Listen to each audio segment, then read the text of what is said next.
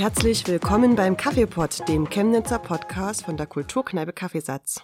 Mein 16-jähriges Ich würde heute wahrscheinlich schreien vor Glück, denn ich habe heute einen meiner Lieblingsjugendautoren bei mir sitzen, Dirk Dannemann. Hallo Dirk. Ja, hallo. Das äh, interessantes Lob, finde ich. Äh, also, ja, ich will jetzt nicht fragen, wie lange ist es her, wo du 16 warst?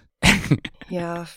Uncharmante Frage. Jahre. Zu, äh, unchar also uncharmante Frage zu Beginn. Wie lange ist es her, als du 16 warst und äh, das richtig gut gefeiert hast? Wie zehn Jahre? Nein.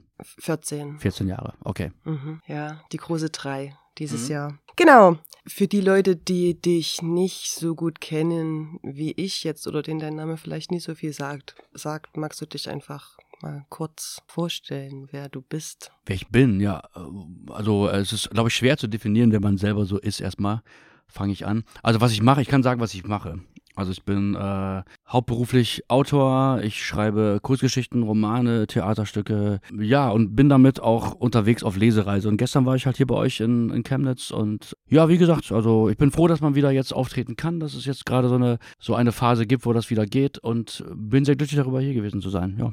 Ja, die Freude liegt auf jeden Fall auf unserer Seite. Wir waren uns nicht sicher, ob du dich herniederlässt bis zu uns kommen. Es war so, ja, war einfach. Ähm, ist es für euch ein Niederlassen? Versuch, war klug. Nee, aber es ist einfach, ähm, wir sind ja jetzt nicht der größte Laden, einfach genau. eher was Aber ich schätze total, also gestern hatte ich wieder während der Lesung so Momente, wo ich dachte, ja, genau in so einen intimen Rahmen gehören auch meine Texte rein. Also es ist so wirklich, ähm, ich finde diese kleineren, intimeren Lesungen, die ich gerade habe, echt auch alle schön, weil äh, man sieht den Leuten halt direkt in die Augen und es ist wenig Anonymität so da und ähm, weil meine Texte sind halt auch, wie du gestern gehört hast, relativ intensiv und machen was mit den Leuten und das finde ich im kleinen Rahmen immer sehr schön. Das stimmt. Also da passiert halt so eine, so eine mystische, komische Energie, die so passiert und das finde ich, äh, bin ich Fan von. Ja. Und es ist gefühlt auch irgendwie eine andere Aufmerksamkeit da. Also das habe ich schon auch immer, ja, es ist halt so ein Wohnzimmer-Atmosphäre, so ein bisschen. Genau, genau. genau. Ich finde das gut. Du hast schon kurz gesagt, du machst auch noch neben dem Schreiben und Lesen andere Dinge. Du hast zwei Theaterstücke auf jeden Fall. Achso, jetzt äh, neben also, dem Schreiben von Romanen und dem Schreiben ja, von Kurzgeschichten habe ich, ja, gibt es verschiedene Theateradaptionen von meinen Büchern, an denen ich mitgearbeitet habe und ich habe auch ein eigenes Stück geschrieben. Und ähm, ja, dann mache ich eigentlich auch kontinuierlich. Äh, manchmal auch, arbeite ich irgendwo mit an irgendwelchen Theaterproduktionen und äh, liefere einfach nur ein paar Dialoge ab oder sowas. Und ähm, aber ich habe ein eigenes Stück, das von mir gibt. Und das ist, äh, das heißt Bella Noir, zwei Zigaretten Demut, ist, äh, hatte 2015 in München Premiere, genau. Und das war auch richtig gut. Und das wird auch immer noch aufgeführt? Nee, nee, davon gab es nur äh, tatsächlich, ähm, ich glaube, 10 oder 13 Aufführungen hatten mhm. wir davon so und ähm, ja, das hat dann auch erstmal so gereicht, genau. Dann war das noch zweimal in Berlin, glaube ich, und war auch super. Also gern mehr davon. Ja, äh, ich bin dabei, genau. Nur diese Industrie ist halt so ein bisschen etwas anders als die Literaturindustrie. Da muss man ein bisschen mehr, man muss einfach ein paar mehr Leute kennen oder die äh, Leute, die halt Theater betreiben oder die sich dafür entscheiden, so ein Stück zu inszenieren, die muss man erstmal davon überzeugen. Und mittlerweile kann ich Verleger und so weiter von mir überzeugen, aber noch nicht so die großen Theatermacher. Mhm. Obwohl das ich hab da Bock drauf. Das ist schon ähm, immer schon ein gutes Zeichen, wenn ich da Bock drauf habe. Ja, mit dem nächsten Bestseller oder so. Ja, why Aber, not? Genau, ja. ich, ich bin bereit. Also das ist. das ist ja, ist ja auch so. Also ich glaube, das, wofür du am meisten bekannt bist, ist einfach, dass äh, ich habe die Unschuld kotzen sehen. Das so, ist ne? das kommerziell erfolgreichste Buch, was ich, glaube ich, gemacht habe. Genau, also ja. ich habe das auch äh, jetzt allen Leuten angekündigt, so die dich nicht kannten, weil man ja, ja. kennst du dieses Buch? Ja und nein, ja. also war sehr unterschiedlich die Reaktion darauf. Hm. Aber ich habe mich immer so ein bisschen schlecht dabei gefühlt, das nur auf dieses Buch zu reduzieren. Weißt du, was ich meine? Da hast ähm, du voll recht mit, weil das Buch ist halt, wenn ich das mal so zusammenfassen kann, Fluch und Segen. Also Segen vor allen Dingen. Es hat mir viel ermöglicht äh, an zukünftigen Aktivitäten überhaupt, dass es überhaupt, äh, dass ich wahrgenommen werde durch dieses Buch massiv. Aber Problem, also der Fluch dessen ist halt so, man wird sehr oft darauf reduziert auch. Das heißt, es ist das Einzige, was Leute von mir kennen. Oder dieser Titel ist auch viel relevanter für einige Leute als mein Name überhaupt. Mhm. Und ich mache das jetzt so seit 17 Jahren, dass ich Bücher veröffentliche. Und trotzdem sind Leute irgendwie hängen geblieben auf diesem Titel. Und das ist, ähm, ist schon ein Problem, finde ich, weil äh, die Sichtbarkeit einfach total begrenzt ist dann. Und meine neueren Sachen natürlich äh, von mir persönlich natürlich viel mehr wertgeschätzt werden als diese alten Sachen. Ja. Und der Schreibstil ist gefühlt auch schon ein anderer. Also komplett. Also ich hab, ähm, die normale künstlerische Entwicklung, glaube ich. Äh. Ja, so meine Vorfreude ein bisschen zu steigern, äh, mir noch, das hatte ich dir gestern schon erzählt, so ein paar Sachen nochmal gegeben, in Vogelstimmen nochmal mhm. reingelesen. Ja, ja. Und äh, äh das eben, ich habe die Unschuld kotzen sehen, das gibt's ja auch als Hörbuch mhm, quasi. Richtig, genau. Und habe das mir nochmal angehört und habe gedacht, ja, es ist schon krass. Also dann auch nochmal im Vergleich zu den Texten, die du gestern gelesen hast. Mhm. Ähm, die ja alle unveröffentlicht waren, genau. Ja. Also. ja. Also ja, man erkennt eine gewisse Handschrift schon wieder trotzdem mhm. noch in dem, aber es okay. sind gefühlt, war das, ich habe die Unschuld kotzen sehen, schon ein bisschen derber auch noch. Also. Ja, es war mein erstes Buch und ich wusste zu dem Zeitpunkt nicht zur Literatur. Also wirklich, ich habe das gemacht und Literatur war für mich so ein sehr hoher oder hoch eingesiedelter Begriff, den ich erstmal mit meiner Persönlichkeit überhaupt nicht füllen konnte. So, das war eher, das war so ein, so ein Wort und plötzlich gab es aber so ein Interesse dafür. Ich habe gemerkt, dass Leute sich interessiert haben für die Sachen, die ich mache. Und wahrscheinlich, weil die auch so derbe waren und weil die halt auch so außergewöhnlich prägnant und irgendwie auch krass waren. So. Ja. Ich glaube, das hat Leute schon irgendwie zu dem Buch geführt. Aber ähm, ja, zum Glück habe ich mich da ein bisschen daraus entwickelt und weiterentwickelt, weil ich, äh, es gibt zwar jetzt mittlerweile vier Teile davon, die veröffentlicht sind, aber schon innerhalb dieser vier Teile ist eine krasse Entwicklung äh, literarisch zu merken. Ja. Hoffe ich mal, dass das äh, Leute auch mitkriegen. Thematisch nicht unbedingt, aber stilistisch auf jeden Fall. Ja, ja, auch so die Personen sind tiefer geworden, so von meinem mhm. Gefühl her. Also auch nicht ähm, weniger einseitig vom. Genau, aber das war Charakter. Das erste Buch, wie gesagt, habe ich ja geschrieben, habe ich gestern noch gesagt, ähm, innerhalb von einem Monat im Jahr ja. 2002. In einem radikalen Anfall von, ich muss jetzt was tun.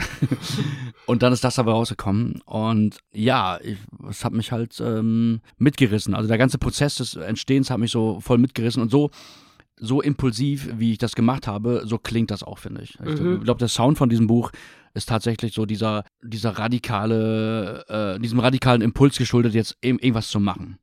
Und ich habe davor halt Musik gemacht, ich habe davor so äh, drei Akkorde Schrammelpunk gemacht irgendwie, oder eher so Noise Punk irgendwie. Und da hat sich diese Band aufgelöst und ich war so, hatte noch so viele so Textkonzepte. Und viele von diesen ehemaligen Songtextkonzepten sind tatsächlich dann ähm, ja zu Kurzgeschichten geworden. Ne? Oder auch dann gibt es ja noch so ein, so ein Lyrik- Appendix so in diesem Buch so, also ja. ein Lyrikteil und das sind teilweise auch alte Songtexte ähm, von der Band, die ich hatte. Und als das so alles aufgelöst war und abgewirtschaftet war, hatte ich trotzdem noch den Drang, was zu machen. Ich wollte mich der Welt unbedingt noch mitteilen und das war dann, ich habe die Unschuld kotzen sehen, Teil 1, genau.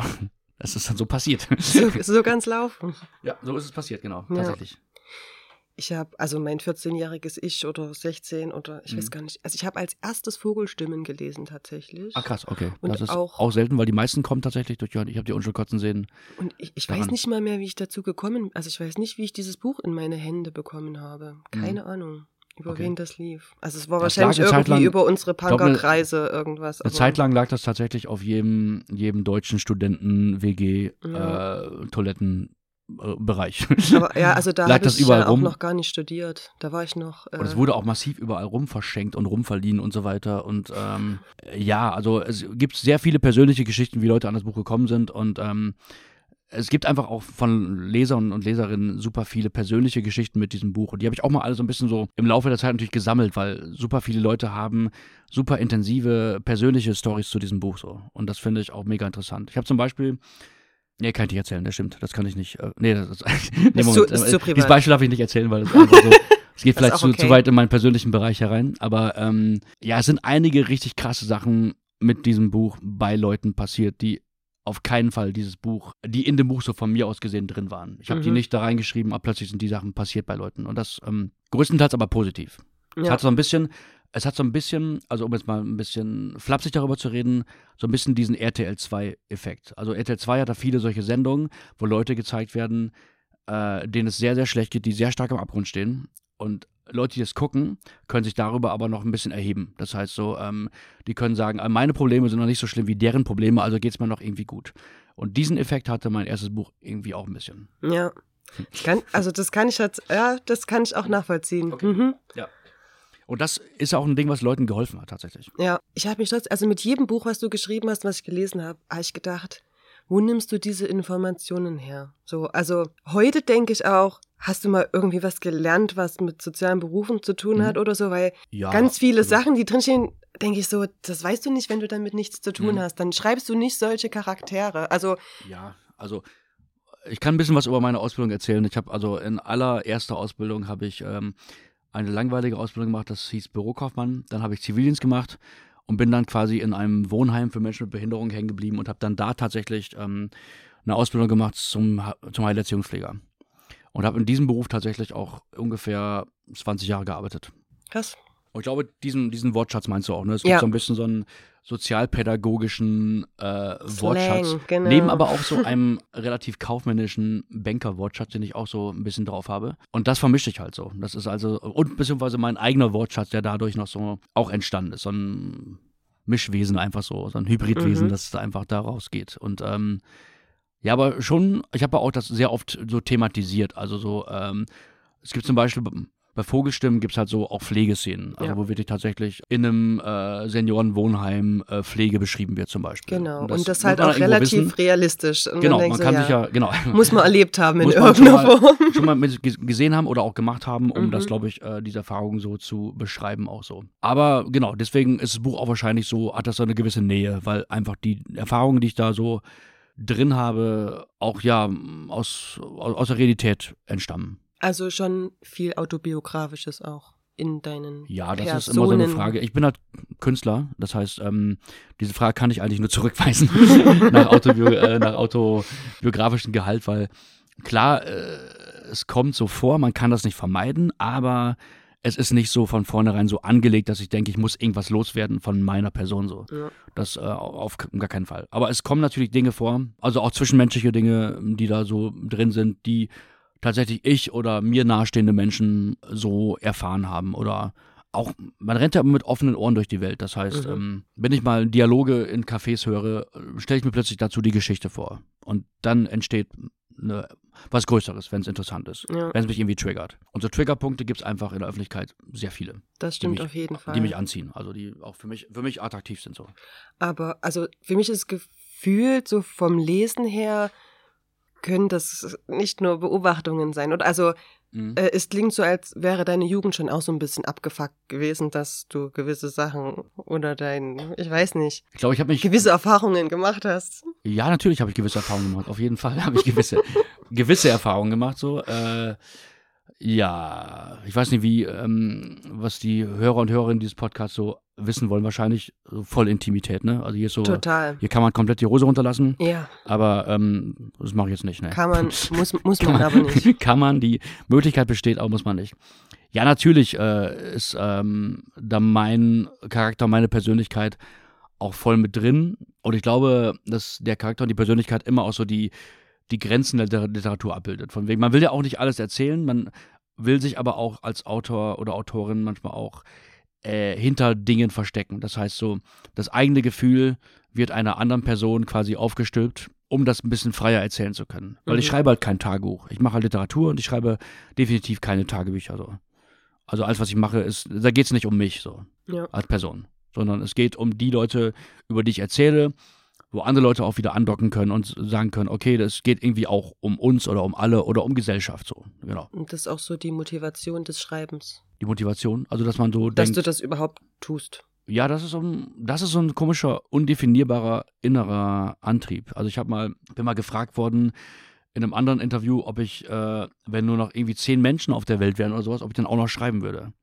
Und die Frage fand ich sehr interessant und ich konnte die im ersten Augenblick auch wirklich nicht beantworten. Weil ähm, das ist ein Trieb, den ich, den ich mir nicht wegdenken kann. Oder beziehungsweise kann ich den nicht aus mir rausholen, irgendwie so. Und ich kann mir auch keine, kein Szenario gerade vorstellen, wo ich nicht das tun würde, was ich gerade tue.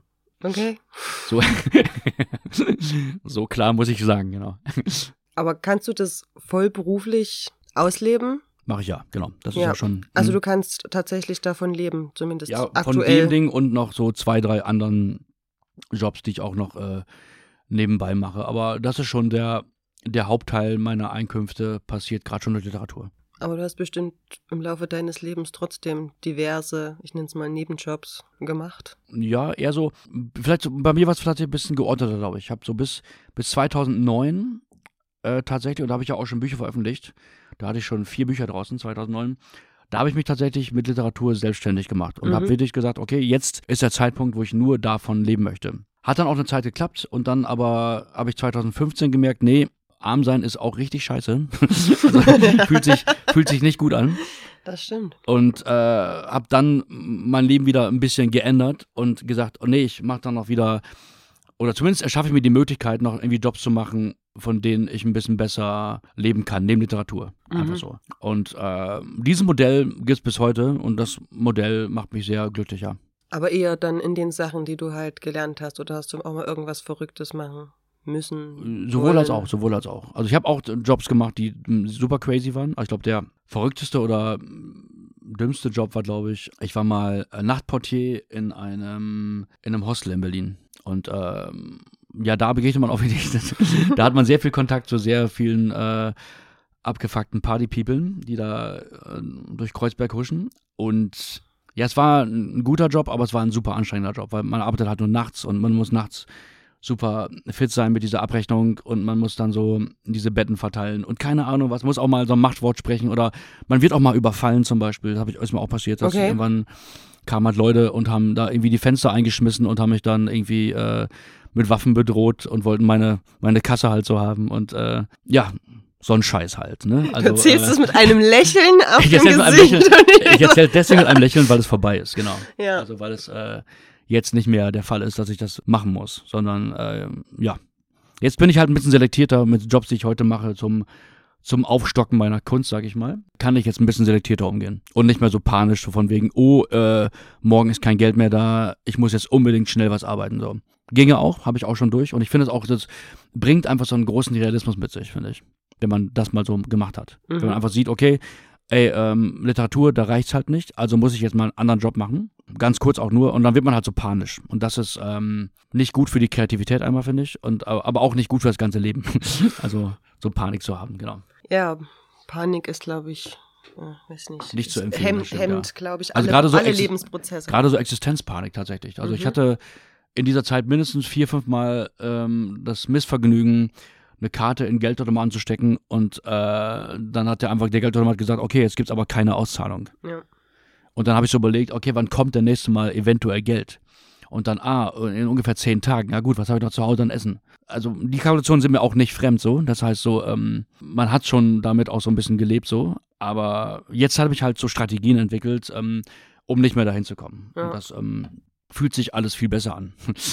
Wo ich da auch immer denke, also gerade so mit ne, äh, kein Essen mehr haben und so, also ich kenne das zumindest aus meinen Studienzeiten, wo auch sehr wenig Geld da war, sagen wir mhm. mal so. Aber das Verrückte ist ja, wie wenig man darüber Bescheid weiß, was es für Anlaufstellen auch gibt und wie man sich da auch vielleicht notfalls zu helfen wissen kann, auch wenn ja, man stimmt, sich dafür stimmt, ja. in einer gewissen Weise herabsetzen muss genau, und genau, genau. etwas demütigen muss. Ich weiß das hier bei uns in Chemnitz halt, weil ich Sozialarbeiterin bin. Ich mhm. kenne jede Einlaufstelle von der Tafel über die okay. barmherzigen Schwestern und ich weiß, genau. wo hier Foodsharing-Stationen sind, wo man sich Essen okay, holen kann. Okay, ja. Aber als Normalsterblicher weißt du ja sowas nicht. Eben. Und äh, gibt es einen Grund, warum das so versteckt wird? Also gibt es dann wirklich einen Grund, warum das ähm, nicht einfach, weil es gibt ja die Leute, die Bedürftigen gibt es ja halt ja. so. Und warum, ich frage mich immer, warum wird das denn so zurückgehalten? Oder was ist so der weil Grund? Billiger ist. Ja, aber ist billiger die Leute, also die Leute werden ja dann ähm, was machen die, die Leute dann, die Bedürftigen? Also wenn die das. Hunger äh, haben. Ja, Hunger haben, genau. Mhm. Das ist ja nicht, nicht billig, sondern das äh, löst ja eher eine größere Unzufriedenheit aus. Ja. Nee, aber ich glaube, das widerspricht halt jedem kapitalistischen Gedanke, dass wenn man sich kostenlos Essen aus einem Schrank rausnimmt, dann musst du das ja nicht mehr im Supermarkt kaufen. Okay, okay. Dann, dann verdient daran niemand. Ja, okay. Und dann wahrscheinlich auch gibt es noch wieder so einen, so einen Neideffekt von Leuten, die so mhm. gerade auf der Kippe sind, die das noch leisten können und dann fragen die sich, okay, ich kann ja auch umsonst dahin gehen. Ja. Und dann entsteht, ja, genau, wahrscheinlich auch ein bisschen deswegen, ne? Also, und gewisse Systeme sind halt auch überlastet. Also gerade die Tafel zum Beispiel, mhm. äh, ich weiß es aus Klar. Chemnitz, aber auch aus anderen Städten. Ja.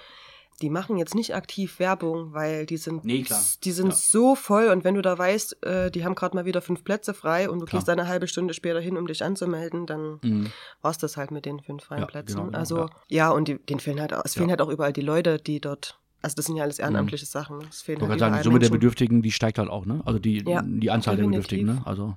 Von daher. Ich mache immer gerne Werbung für. Ja, okay, genau. Ich gut, genau. genau. Alle Systeme, die Okay, was, was kannst du da speziell jetzt mal für Hörer und Hörerinnen dieses Podcasts äh, empfehlen? Also was, ähm, wenn es euch wirklich, also wenn man merkt, es kommt kein Geld mehr aus dem äh, Automaten äh, und auch keins ist in Aussicht, äh, was ist so für dich die erste Anlaufstelle? Oder was wäre das so für jemanden, der in dieser Situation ist? Ich würde mich tatsächlich als alle, also das Niederschwelligste, ohne dass man irgendwas können muss, dass man irgendeinen Zettel in der Hand haben muss oder irgendwas, wären tatsächlich Foodsharing-Stationen. Mhm. Also das ist eine Organisation, die retten quasi Lebensmittel von Geschäften, die das mhm. sonst wegschmeißen würden ja. und die verteilen das an bestimmten Orten in der Stadt wohl bemerkt. Also ja. in Berlin gibt es das auf jeden Fall auch. Ich kenne das auch, gerne. Aber ja. Ähm, ja, wenn man jetzt hier irgendwo im Dorf auf dem Erzgebirge, äh, mhm. im Erzgebirge ist oder so, dann wird es wahrscheinlich schwieriger. Ich glaube, Aue hat noch was. Mhm. Genau, aber da ist halt, da brauchst du keinen Hartz-IV-Bescheid oder irgendeinen okay. Sozialbescheid oder irgendwas. Und wie kommt man an den Kontakt? Also ganz, ganz real, wie kommt man an den Kontakt? Das ist, glaube ich, wichtig wahrscheinlich. Ne? Also sind wir Leute jetzt einfach so weil stell dir vor, Leute hören jetzt zufällig diesen Podcast und sind ja. in der Situation oder kennen Menschen, die in der Situation sind. Wie kommt man in den Kontakt?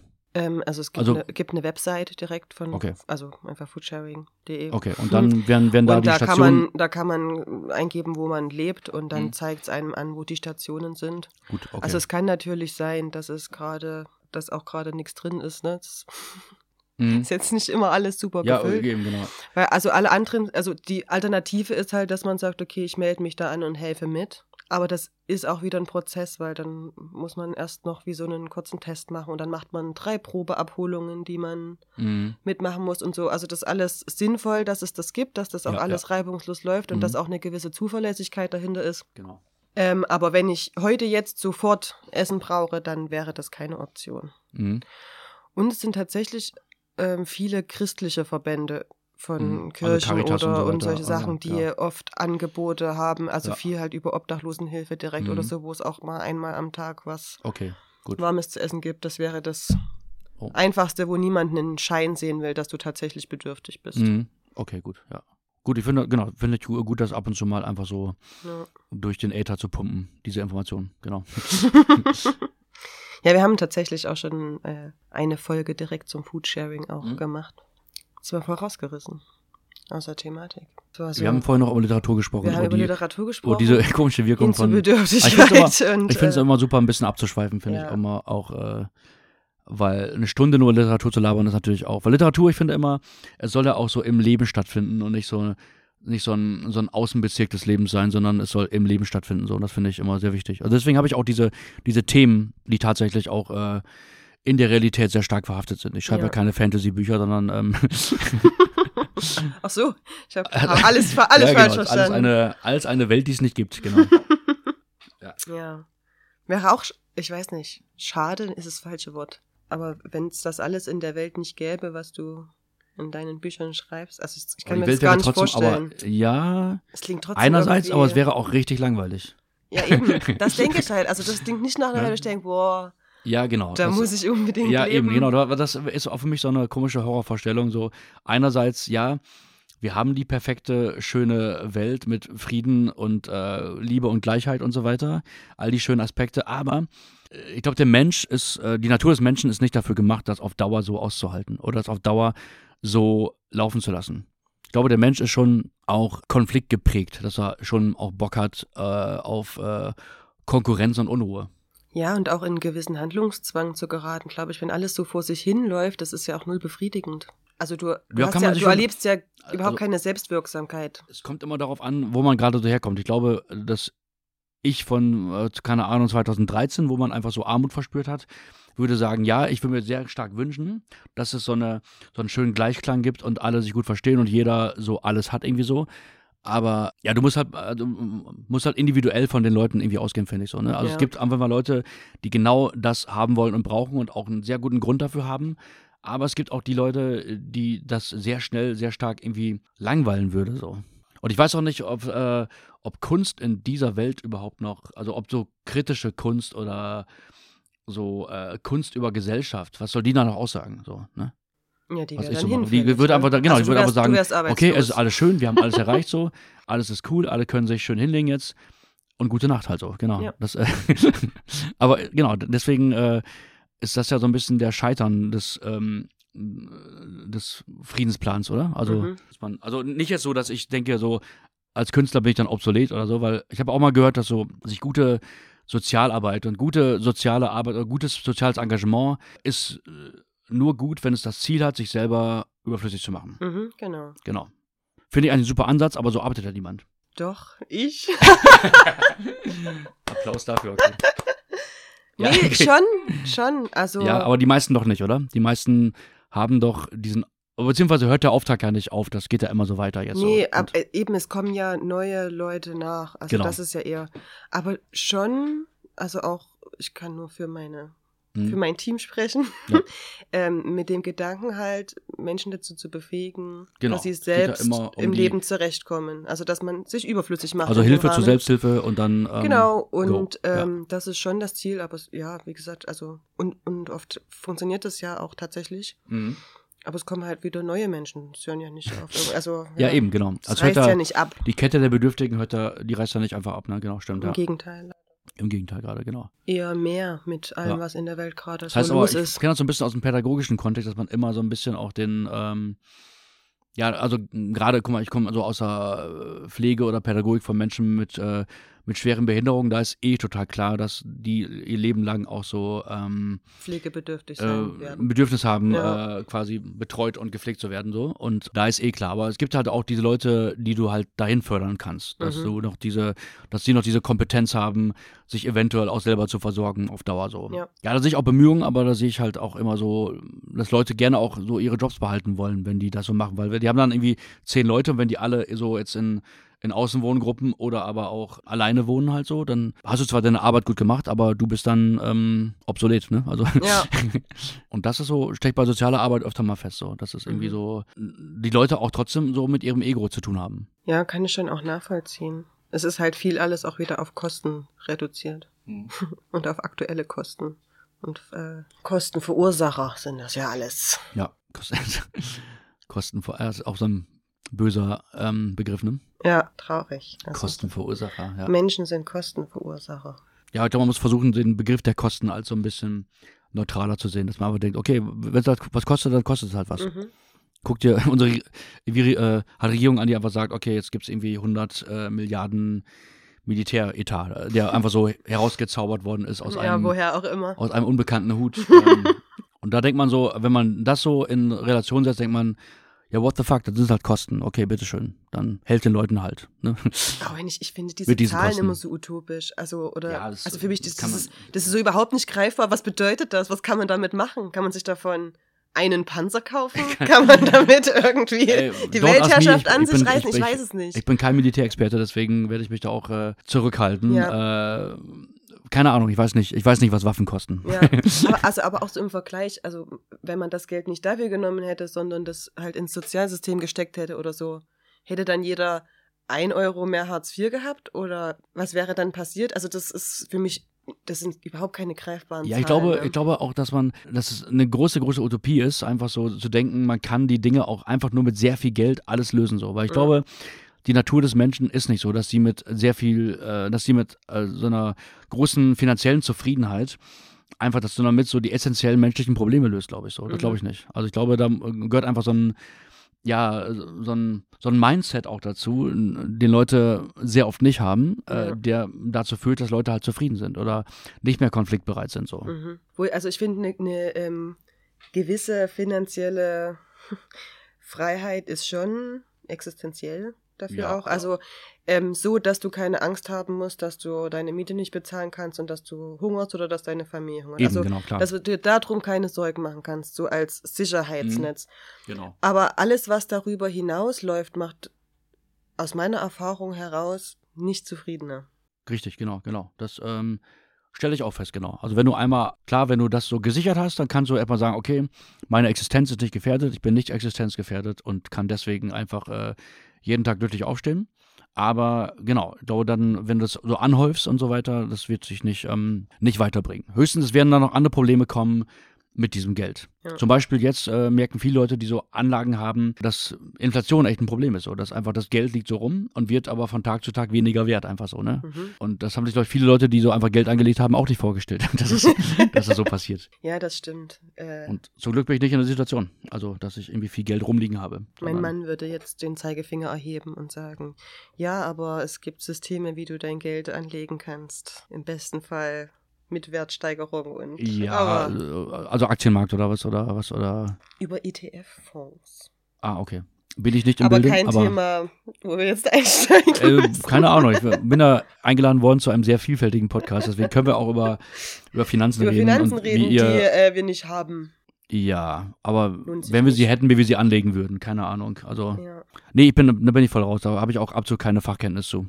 Das ist auch okay. Deswegen bin ich da auch ein, schlecht, ein schlechter Gesprächspartner, glaube ich, der irgendwie äh, was dazu sagen kann. Wir können noch ein bisschen über Literatur reden. Wir können noch ein bisschen über Literatur reden. Oder Davon. über deine Lesungen. Das würde mich auch noch so was. Lesungen, okay, ja. Weiß nicht, ob du seit diesem Jahr wahrscheinlich erst wieder unterwegs bist, oder? Letztes Jahr ging da viel? Letztes Jahr hatte ich so mit dem neuen Roman ungefähr zehn Termine, genau.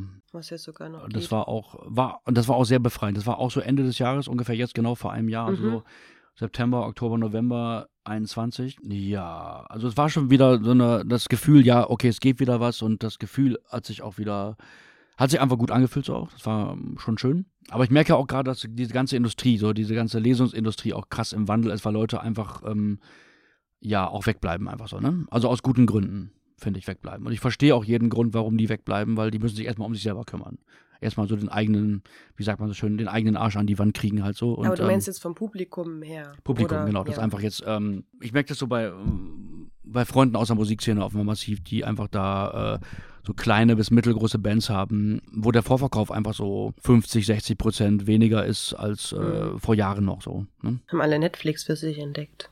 Einmal ist das ein großer, also genau, also einfach so wirklich. Netflix und Amazon äh, Prime und so weiter, ja. das ist einfach so von jungen Menschen Hobbys geworden sind. Aber ich will auch nicht so viel über diese jungen Menschen irgendwie Diese jungen lästern. Menschen, ja. Genau, die, äh, das will ich auch gar nicht verallgemeinern, weil es gibt so viele verschiedene junge Menschen und seitdem ich auch mit jungen Menschen so irgendwie befreundet bin, ist es tatsächlich so, dass ich äh, nicht mehr sagen kann, die jungen Menschen oder so irgendwie Generation so und so, sondern da gibt es halt so viele individuelle Abstufungen in, innerhalb von Generationen, wie auch in unserer oder meiner Generation. Also kann man nicht so pauschal drüber reden, finde ich.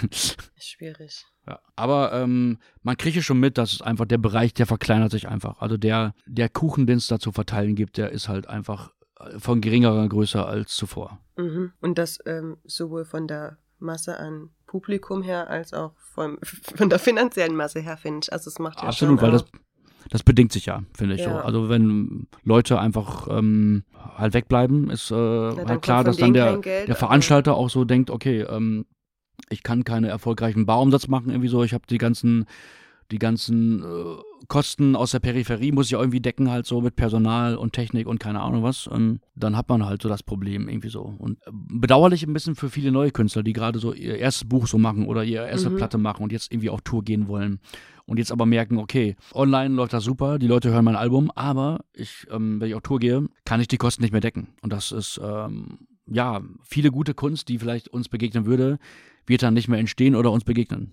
Aber das heißt im Umkehrschluss, dass Lesungen zu machen für dich eher eine Herzensangelegenheit ist als etwas Lukratives.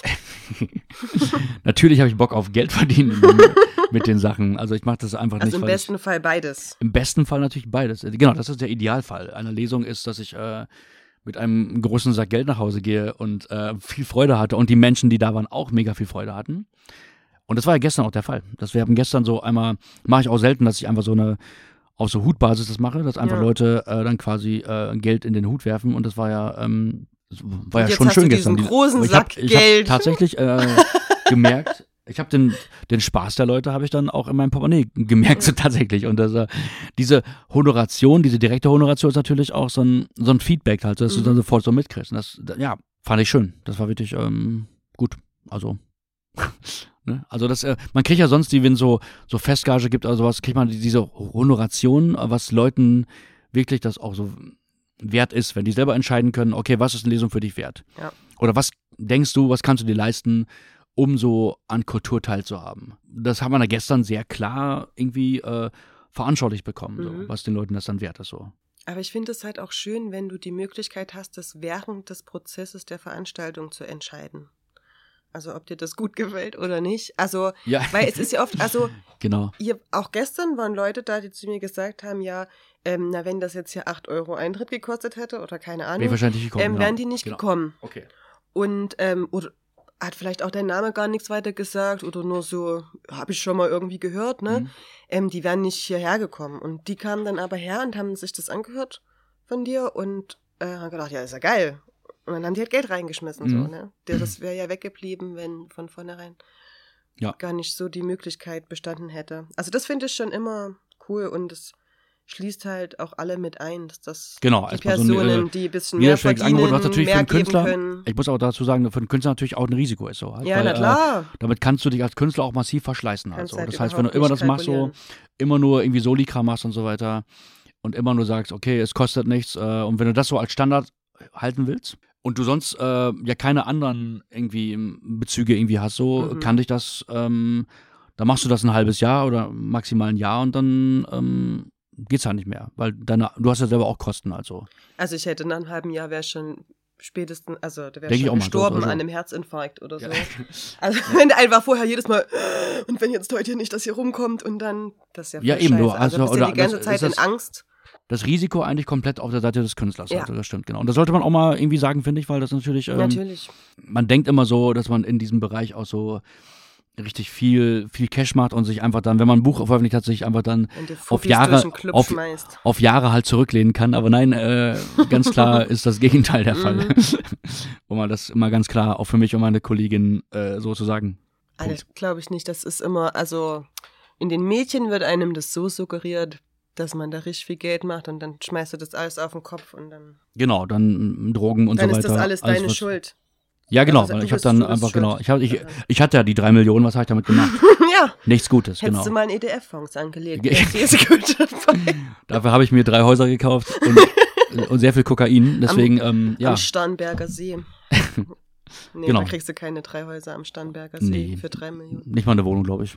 Oder vielleicht, so eine vielleicht. kleine Einliegerwohnung ja. mit vielleicht einer kleinen Garage dazu, genau. Ja, unmöbliert, auf jeden Fall. Ja. Ja, da musst du halt weitermachen. Das äh, kannst du das zweite Buch schreiben und dann kannst du dir auch ähm, einen Kühlschrank kaufen. Oder vielleicht so ein Bärenfell. Ja. Aber es denken Leute, äh, denken Leute das immer noch tatsächlich, dass man, wenn man, also ich weiß nicht, wie der Blick von außen auf das Literaturding ist, weil ich bin da schon zu lange auch so drin und kämpfe mit den Mechanismen so äh, von, von innen halt so.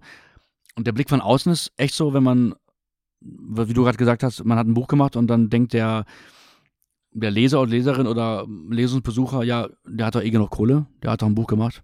Ist es, ist es noch so? Weiß ich nicht. Also, wenn auf einem Buch dieser Bestseller Spiegelaufkleber klebt, ne, dann denkt man schon so, ne, dann. Ja, okay. Das habe ich mal gemacht. Ich habe früher mal einfach so, es gibt ja immer so ähm, ganz viele verschiedene Aufkleber auch so in Buchhandlungen und die habe ich dann alle so ähm, gesammelt und die auf meine Bücher geklebt. Sowas wie, keine Ahnung, ähm, Gregor Gysi empfiehlt oder so. Oder, oder ja, Spiegelbestseller war sehr oft dabei. Oder auch so, äh, keine Ahnung, irgendwie bla bla bla empfiehlt so. Ne? Joschka Fischer empfiehlt dieses Buch so. Bla. Also, ob das strafbar ist? Bestimmt, ist das strafbar. Jetzt, Aber jetzt erzählst du das ja in der Öffentlichkeit. Ich habe die Bücher dann einfach so im, also bei Lesungen immer so die Aufkleber drauf gemacht, so Spiegelbestseller, also auf, auf verschiedene Bücher, verschiedene Aufkleber. Und äh, habe ich auch mal in einem Buch das äh, als, als Gag verwendet, diese Aktion. So als so in, in Asoziales Wohnen habe ich halt, also mein Roman von 2012 habe ich halt äh, eine Figur, die wird einfach nur genannt, der Autor, und der macht halt solche Sachen. Ja, aber also also ich habe mir das jetzt eher so vorgestellt, dass du wirklich dann in Buchhandlungen gegangen bist und halt dort auch deine nee. Bücher dann. Ja, das ist das Problem, dass meine Bücher ja selten in Buchhandlungen stehen. Oder zumindest früher war das so. Also bei den ganzen kleinen Verlagen, die haben ja selten die Möglichkeit, ähm, in kleinen Buchhandlungen also oder in, überhaupt ja, in Buchhandlungen so irgendwie zu stehen. In persönlichen Buchhandlungen, wo man gerne hingeht, die nicht zu großen Ketten gehören, ist das oft nicht der Fall. Genau. Ich hatte jetzt das große Glück, dass ich jetzt bei einem relativ großen Verlag mein letztes Buch machen konnte, wo es die Sparte, wo ich das gemacht habe, jetzt aber aktuell auch nicht mehr gibt so. Mhm. Das war das Label Heine Hardcore, also von großen Heine Verlag, also von Random House halt so eine, eine Unterkategorie und den gibt es jetzt aber auch nicht mehr. Die machen jetzt noch ein Herzprogramm und danach gibt es auch nicht mehr. Auch wegen, wahrscheinlich wegen irgendwie finanzieller, finanzieller Sorgfalt des Verlages. Weil die sagen wollen, okay, ähm, nö, das ist so ein schöner Appendix, äh, entstehen sehr schöne Bücher und die Leute, die es gemacht haben, also allen voran da äh, Verleger äh, Markus Nägele, das war schon wirklich äh, sehr gut kuratiert und sehr gut ausgewählt, einfach so, was mhm. die da hatten. Und das gibt es jetzt einfach nicht mehr. Ja, aber ich glaube, es ist schon auch schwierig, weil der Trend einfach, also in meiner Welt auf jeden Fall weg von Printmedien geht. So. Ja, massiv, genau, klar. Und ja, also, auch die Papierpreise. Ne? Gefühlt ne? also, kauft also, niemand mehr Bücher. Und ja. das ist so traurig. Also auch so, äh, so die Jugendlichen, die ich alle kenne, das sind, wenn du äh, was lesen? Nee, ich hab noch nie. An der Schule musste man irgendwie ein Buch ja, ja, lesen. Klar. Ah, das habe ich auch nicht gelesen. Also eher so. Ja, Literatur ist halt so ein schwieriges Medium, wo du dich darauf einlassen musst. Du musst halt die Zeit haben, die Konzentration haben äh, und überhaupt den Willen haben, dich darauf einzulassen. Da hast du aber ja. drumherum Reize wie YouTube und Netflix, wo du einfach auf den Knopf drückst und dann kommt die Beschallung von selber. Mhm. Und du musst ja halt nicht selber erarbeiten. Das Schöne und das ist halt der große Unterschied. Ne? an Literatur ist, finde ich, dass es so leise ist. Ja, aber wer will noch leise? Wer will noch heutzutage diese leise, stille Erfahrung das mit sich selber. Man sich trauen. Hm? Ja, aber du bist ja gar nicht so sehr mit dir selber, weil du bist ja trotzdem beschäftigt. Also du bist ja nicht Richtig. zwangsweise dazu verpflichtet, dich mit dir selbst auseinanderzusetzen. Nee, dein Geist ist halt voll angeregt, das stimmt. Genau. Also im, Im Idealfall. Und genau. in diesem Fall ist ja diese Stille total okay. Also keine Stille, vor der man Angst haben muss. Mhm. So als Empfehlung für alle Leute, die zuhören. Das ist ein sehr gutes Argument für Lesen, finde ich. Ja. So, äh, einfach so. Ähm, ja, und einfach ähm, Lesen hilft tatsächlich gegen Stumpfheit. tatsächlich. Also Lesen äh, macht dich halt, also die Kenntnis spezieller Wörter und die Gegenwart spezieller Formulierungen macht dich einfach ein bisschen sinnlicher und feinsinniger. Mhm. Das ist ähm, auch bewiesen. ja, aber also es ist auch, also ich bin jetzt Mutter seit knapp drei Jahren und mhm. ähm, seit dieser Zeit lese ich nur noch Literatur, wo drauf steht, ab zwölf Monaten geeignet oder so. Okay. Was gibt's da so Gutes? Äh, äh, ich hatte jetzt ein sehr gutes äh, Buch da, das hieß Mein Schatten ist pink. Das war tatsächlich eigentlich erst ab vier oder so. Mhm. Da ging es um einen Junge, der gerade in die Schule kommt und äh, der halt nicht so richtig mit sich umzugehen weiß, weil er will gern wie die anderen Jungs alle sein. Mhm. Und sein Schatten findet aber halt Kleider toll und Glitzer okay, und okay, alles okay. und so. Okay, ja. Genau, und dann wie sein Vater damit umgeht. Mhm wie die okay. das gemeinsam überwinden. Okay, ja, genau. Und das fand ich super schön, kindgerecht erklärt. Mhm. Wo ich dann auch immer denke, die Kinder brauchen das eigentlich überhaupt nicht. Also, weil, mhm. weil, also, meine Tochter ist in dem Modus, also wenn da jetzt ein Junge draußen rumrennt und der hat ein Kleid an, dann findet die das nicht komisch, weil die das nicht weiß, dass das nee, eben, was Seltsames glaube, ist. Bei Kindern ist ja noch so mega, mega natürlich einfach so. Ja. Das ist einfach so, ähm, da musst du halt wirklich wenig äh, erklären oder, ähm, aber ich glaube, Pädagogen haben immer das Gefühl, die müssten immer das so, so vorsortieren oder nachsortieren, mhm. irgendwie so für die Kinder. Aber ich glaube, Kinder haben da schon, ähm, wenn man einfach so ganz gewöhnlich mit denen umgeht, so ähm, entwickeln die, glaube ich, auch die Kapazität, das mhm. einfach auch normal zu finden. So. Das stimmt. Wenn man da nicht sagt, okay, hier gibt es also ähm, eine Grenze, hier ist ein, ein, Boy mit einem Kleid an, so, äh, so ein Satz fällt ja nicht, oder? Ja. So ein, ähm, aber das ist schon, also das ist dann die hochwertige Literatur, ne? Aber leider, ich weiß nicht, an was das liegt, dass Kinder immer das, was am, am hässlichsten und billigsten produziert ist, das finden die am tollsten. Pepperwoods ist so ein super gutes Beispiel dafür. Kenne ich auch, habe ich auch mal ein paar Folgen von gesehen. ja, ja, und das gibt's Aber halt findest du das billig Bücher? so? Ich finde ja die, die Handlungsstränge von Pepperwoods teilweise, äh, wie soll ich sagen, sind immer sehr kurze, sehr kurze Episoden, ja. wo einfach so ein so ein Thema, meistens auch so ein soziales Thema oder so ein Thema des Miteinanders halt so verhandelt wird, so ne, im familiären. Ja, aber auf welche Art und Weise? In jeder Geschichte, die ich lese über Pepperwoods, handeln Erwachsene, Tiere, mhm. ja, immer also, total verantwortungslos. Papa, ja, wirklich, genau, also ja, die sind eigentlich eigentlich alle scheiße. Es gibt auch diesen, scheiße. genau, es gibt auch diesen super hilflosen Vater, ne? Dieser ja. äh, Papa Wutz halt so, der wirklich, äh, ja, wo man sich fragt, ey, wo hast du deine, deine Kompetenz so äh, her, dass du jetzt diese kleinen Ferkel erziehen darfst halt so. Das ist so. Im rechten Leben wäre das Jugendamt schon da gewesen. Genau, im echten Leben kommt das, äh, das Jugendschweineamt, genau. Ja, und dann, ähm, genau. und nimmt ja halt deine Kinder weg, genau. Und äh, ja, äh, stimmt. Also die, die große Hilflosigkeit von Erwachsenen und natürlich die Heldenhaftigkeit der, der Kleintiere. Ne? Ich glaube, darum geht es auch so ein bisschen, um junge Menschen zu supporten. Okay, äh, nimm das Heft selber in die Hand, wenn das dir nicht gefällt, was du erlebst. Genau. Mhm. Und manche Sachen auch so, ist, genau. ist einfach schade sind, dass das nicht, also dass, das, dass das nicht geklärt wird. Also mhm. da gab es eine Folge, da habe ich gedacht, ach wie schön, ähm, da ging es darum, dass die beste Freundin wegzieht. Und da habe ich gedacht, oh, jetzt geht's mal um was Sinnvolles, mhm. wie gehe ich dann mit Trauer um? Ja. Nein, ganz kurzfristig war es so, dass die Mutter von der Freundin doch den neuen Job nicht bekommen hat und ah, die deswegen okay. Nicht umgezogen sind. Also eigentlich ah, übelst scheiße. Die Mutter ist jetzt arbeitslos, hat ihre Wohnung schon gekündigt, ne? und alle freuen sich, juhu, meine beste Freundin bleibt doch hier. Ja. Ja, aber wie tief kannst, weil ich glaube, Klientel für Woods ist so von, mhm. ich sag mal, von drei bis maximal sechs oder so. Ja, ne? höchstens. Ne? Ich glaube, diese soziale Tiefe ist noch nicht für Kinder so krass ja. vermittelbar. Da ist ganz gut, wenn das trotzdem gut ausgeht. Aber Erwachsene, also die, die erwachsene Komponente oder der Vergleich zu Woods ist ja tatsächlich in Deutschland, finde ich, der Tatort. ich, weil da. Das also, ich noch nie gehört. Nee, pass auf, weil da geht es ja auch immer am Ende, also es ist Son Sonntag 20.15 Uhr. Das heißt, der gewöhnliche Deutsche geht äh, Montag 8 Uhr wieder äh, arbeiten. Und äh, dann ist aber das Verbrechen ist aber geklärt. Also die Welt ist wieder irgendwie sauber für dich. Mhm. Du warst halt so sonntagsabends. Diese Funktion hat tatsächlich irgendwie dieser dieser Tatort halt so. Deswegen wird er auch so abgekultet. Ich meine, ich finde das komisch und, äh, und scheiße, weil das erstmal nichts äh, zu tun hat mit der Realität so. Dass, äh, viele von diesen Stories und Drehbüchern sind wirklich richtig schlimm. Und ähm, ja, aber es wird, es werden da Dinge geklärt, sag ich mal, äh, die dann abgeschlossen sind. Und das ist dann so, genau wie bei Pepper Woods, deswegen komme ich gerade drauf. Am Ende gehen die alle harmonisch nach Hause halt so. Am Ende und, ist alles gut. Und beim Tatort auch so, okay, der Verbrecher ist im Knast so oder tot oder keine Ahnung was.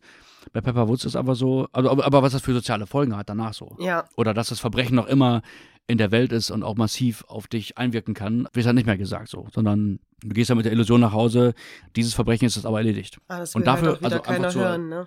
Genau, zur, zur Herstellung der Harmonie ist das natürlich richtig gut. Mhm. Dass du einfach so eine gewisse. Schlafen.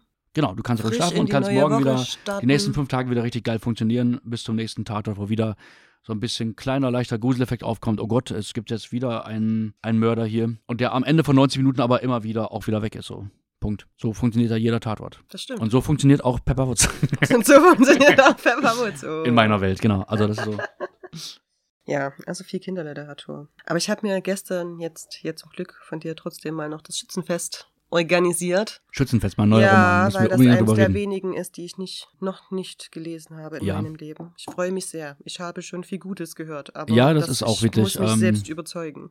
Ja, ich liebe das Buch auf jeden Fall auch sehr. Das gibt es jetzt ungefähr seit einem Jahr. Ja, ich war damit schon viel unterwegs, habe es äh, wie leider gestern gar nicht daraus gelesen, aber ähm, es ist einfach ähm, gerade so, ähm, sag ich mal, von meinen literarischen Kompetenzen das habe ich alles so irgendwie reingemacht, was ich gerade so irgendwie kann, halt so ins ganze Storytelling und so. Und ähm, ja, ein Buch, das mich selber immer noch irgendwie, ich finde es immer noch gut, dass es da ist. So. Also, Dein Favorit gibt. von dir? Dein persönlicher? Hast du sowas? Äh, finde ich schwierig. Finde ich super schwierig. Ähm, Alles großartig. Nee, würde ich auch nicht sagen. Ich finde ich find auf jeden Fall meine Sachen nicht alle gleich großartig. Habe ich auch von den, von den alten Sachen, also von so Unschuldkotzen sehen 1 und 2, Satz aber sicher, ich sag mal so bis 2010 habe ich eigentlich Bücher gemacht, die haben sich super gut verkauft, aber die waren trotzdem teilweise, ich will nicht sagen Müll, aber so, ähm, der Müll ist zu krass, aber ähm, die waren halt einfach schwierig so. Und ich war, genau, liegt auch in meiner Person, weil ich einfach damals so ein radikaler Schnellschreiber war, der einfach Sachen loswerden musste. Und ich habe gemerkt, okay, es gibt dafür irgendwie auch ein Interesse. Und aber so richtig so literarisch aufgetreten oder seriös vertreten fühle ich mich tatsächlich seit 2010 mit meinem Roman Vogelstimmen. Und alles, was danach kam, ist quasi viel seriöserer Natur oder besser, also einfach literarisch aufwendigerer Natur und äh, durchdachterer Natur irgendwie ja. als diese Schnellschüsse. Obwohl, das ist ja gerade der Reiz dieser alten Bücher. Mhm. Dass die halt so super krass, impulsiv und emotional und ja, die brennen einfach. Ich weiß genau, warum die Leuten wehtun, diese Bücher. Und das ist auch gut so, ja. Ja, aber so, so, so ein Schmerz, das ist ja so sowas wo man Bock drauf hat, wo man nicht aufhören möchte, trotzdem. Wo man ja, denkt, oh, ich muss das, das jetzt, dafür, ich, dieses Gefühl, ich muss das ja. erleben. Und ich habe da, glaube ich, auch so ein bisschen so einen, so einen Nerv getroffen, wie damals die, die Welt aussah. Ich glaube, die, die Welt hat genau auch dieses Buch gebraucht und hat es auch verdient, finde ich. Mhm.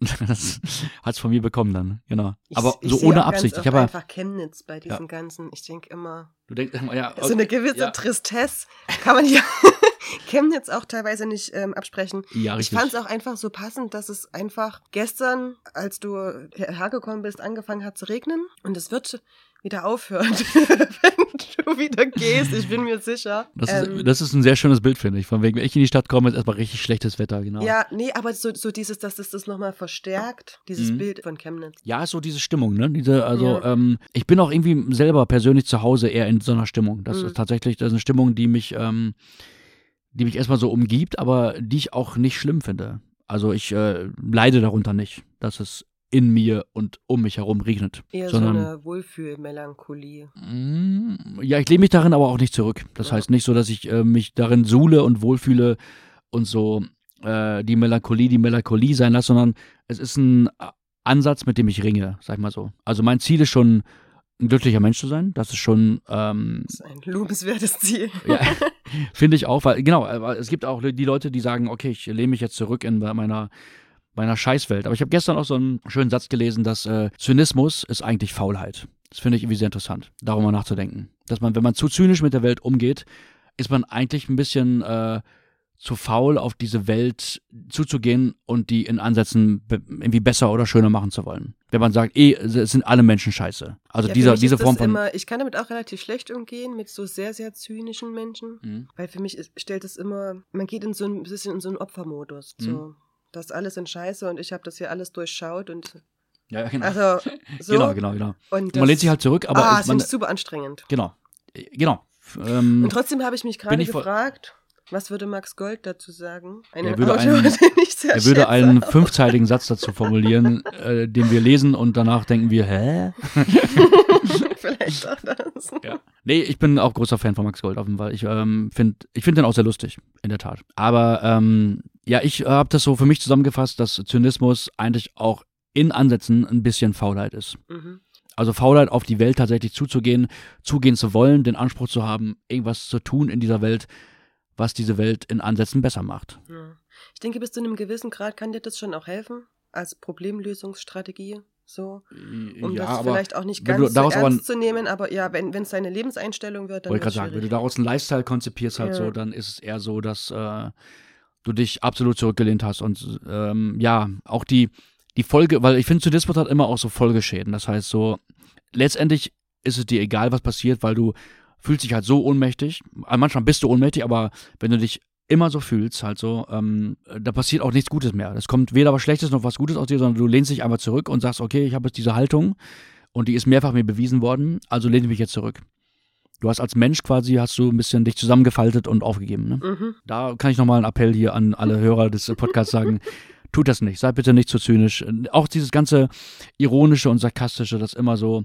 Ja, ich, klar, ich weiß, wozu das gut ist. Ich weiß, dass es Leuten hilft, so mit der Welt klarzukommen. Aber ähm, ich versuche das aus meiner Kunst immer mehr äh, so rauszuhalten. Ich habe hab irgendwie keinen Bock, diesen Anspruch am, also beziehungsweise diesen, diesen Maßstab so anzulegen und zu sagen, äh, ja, so ist es, ich kann mir eh nicht helfen und versinke jetzt in dem Loch halt so. Mhm. Und klar, wenn man sich Untel Kotzen sehen durchliest, war ich wahrscheinlich in diesem Loch. Das ist irgendwie, das ist die Beschreibung dieses zynistischen, sarkastischen, total äh, meterdick ironischen Lochs halt so. Ne? Aber äh, da habe ich mich, glaube ich, so ein bisschen auch rausgearbeitet und denke, ja, es gibt auch Hoffnung. Und in allen meinen Büchern ist irgendwie auch Hoffnung drin. Das finde ich auch. Also es ist nie, ja, super, dass du sagst. Es ist nie, das dass du die Bücher, schön, dass du nicht nur ich das sehe, sondern ähm, dass du das weglegst und denkst, okay, bei ich habe die Unschuldkotzen sehen eins schon. Da ist zum Schluss eigentlich alles Scheiße. Da ist ja und ist, genau, ist auch bewusst so gemacht, dass einfach so bewusst, ja. bewusst alles Scheiße, aber es ist ja auch so ein Impulsschlag. Als wenn du mhm. so eine ja, am Ende gibt es halt keine Hoffnung. Ja, genau. Jetzt habe ich übelst gespoilert. Ja, also aber man könnte euch psychisch und moralisch darauf vorbereiten. Trotzdem kannst du noch mal kurz eine, eine, Kaufempfehlung aussprechen, ja. finde ich. Das ist, ähm trotzdem ein, ein großartiges Buch, was ihr unbedingt gelesen haben solltet. Und es gibt noch viele weitere, die ihr auch alle, richtig. alle, alle kaufen richtig, müsst. Kaufen, richtig, selber kaufen.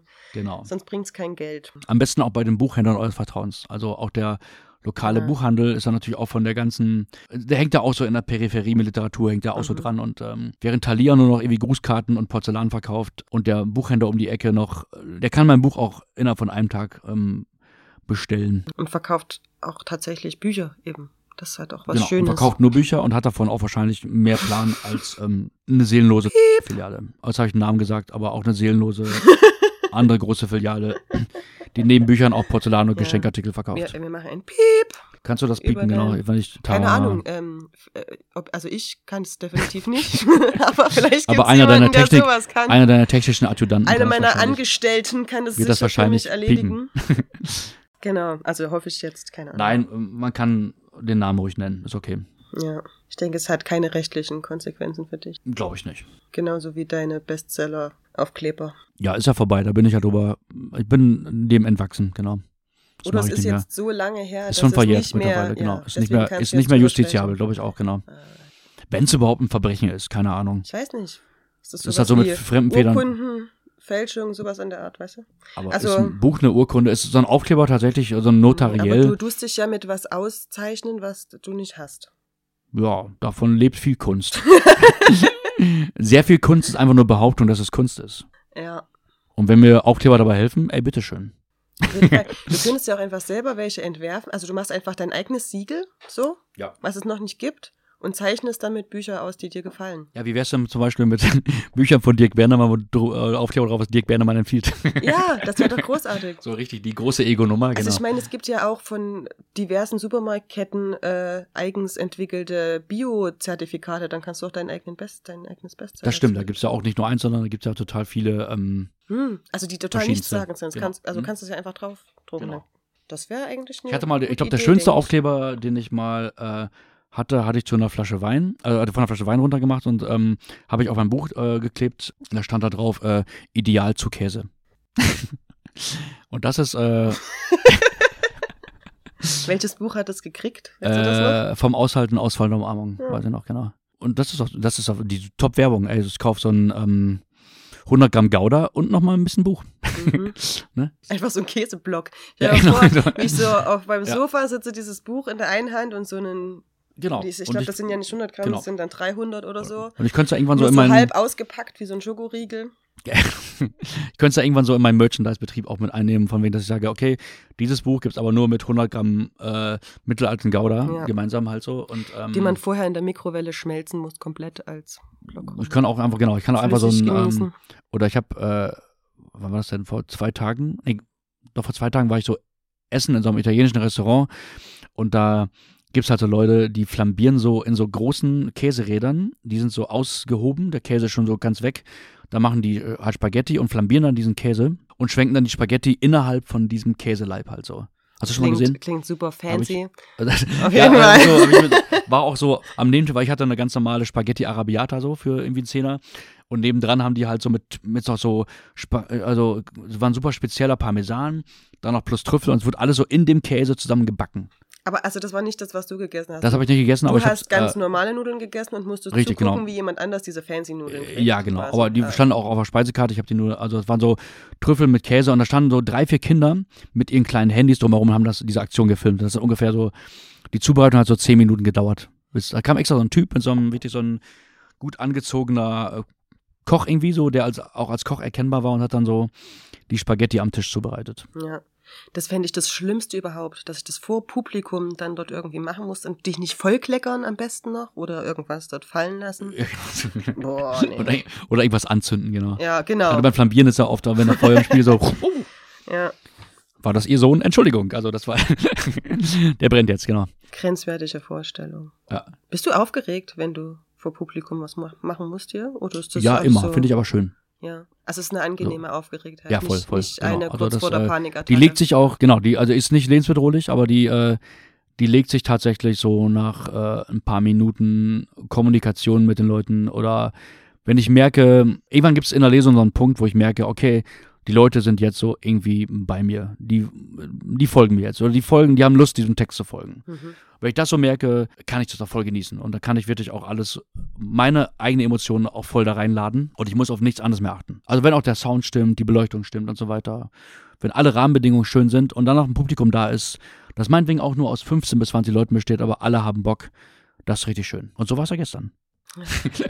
Ich bin geehrt. Das klingt so, als gäbe es eine Chance, dass du uns vielleicht doch mal wieder beehrst. Das wäre. Klar, gerne. Also. Großartig.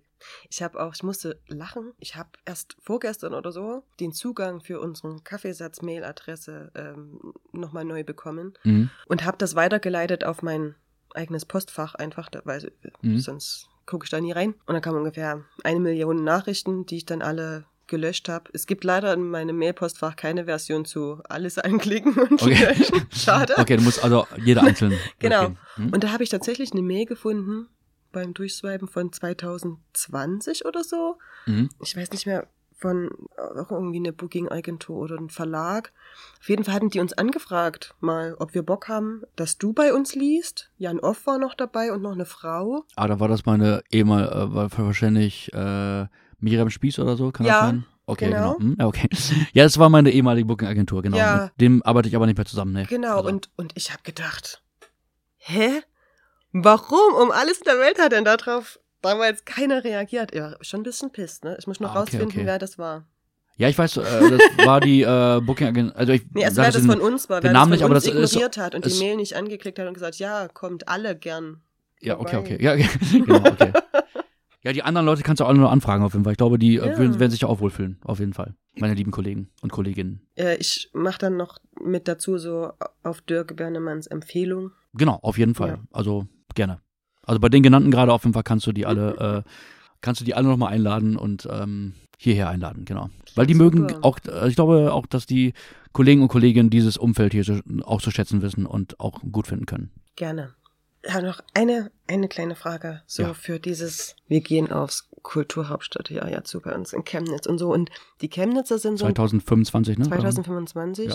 Die Chemnitzer halten selber nichts von Chemnitz. Mhm. Und ich finde es immer spannend, einfach mal zu hören von Leuten von außerhalb, die eigentlich hier sich wenig aufhalten. Ja. Also so was, was der Eindruck, was dein Eindruck von dieser Stadt ist oder auch einfach dein Weg vom Bahnhof bis hierher. Ähm, ja. Über den Sonnenberg. Mhm. Uh, ähm, was ist mein Eindruck von Chemnitz? Also ich bin ja einmal im Jahr bin ich ja ungefähr hier so mit Lesungen. Habe auch schon hier verschiedenste Locations irgendwie durch. Ja, ja, mein Eindruck ist schon, ähm, die Leute, die auf der, also ich mach's einfach kurz, also ähm, es gibt so ein, so ein zweigeteilte Antwort, glaube ich. Also einmal Menschen, die ich auf der Straße getroffen habe und Architektur und vielleicht noch Verkehr. ähm, ich fange mal mit Verkehr an. Also die Stadt ist ja unglaublich, hat ein großes Stadtgebiet, so, ne? Also ein sehr großes Stadtgebiet und äh, man gibt es irgendwie Zahlen darüber, wie viele Leute tatsächlich so seit der, ähm, seit der Wende weggezogen sind. Das war ja damals schon, wo ich zum ersten Mal hier war, schon ein Riesenthema. Das einfach, es gibt ja, glaube ich, sehr viel Abwanderung einfach so, ne? Ja, also Oder gab's es gibt so bestimmt dazu auch Genau, Zahlen, deswegen, die Stadt wirkt so ein bisschen äh, verloren, weil die einfach so groß ist, also glaube ich, so vom Gebiet her. Und ähm, äh, das merkt man so ein bisschen auch, ist aber, glaube ich, nicht schlimm für die Stadt, weil man hat einfach auch in gewissen Phasen, dann läuft man einfach zehn Minuten alleine rum, obwohl man so mittendrin ist, irgendwo so, ne? Mittendrin in der Stadt so. Und dann ist einfach niemand auf der Straße, weil die nächste Person erst so drei Kilometer weiter äh, läuft oder wohnt oder keine Ahnung was, ne? Also, ähm, also es ist ja immer noch eine Großstadt. Es ist, ja. Letztendlich ist immer noch eine große sächsische Stadt. Äh, ja, genau, das war einmal so irgendwie der, der Verkehrsbereich. Dann gibt es einmal diesen Architekturbereich natürlich. Ähm, ja, grau. Aber ähm, grau ist halt einfach auch nur eine Farbe, die erstmal ähm, da ist, wenn man.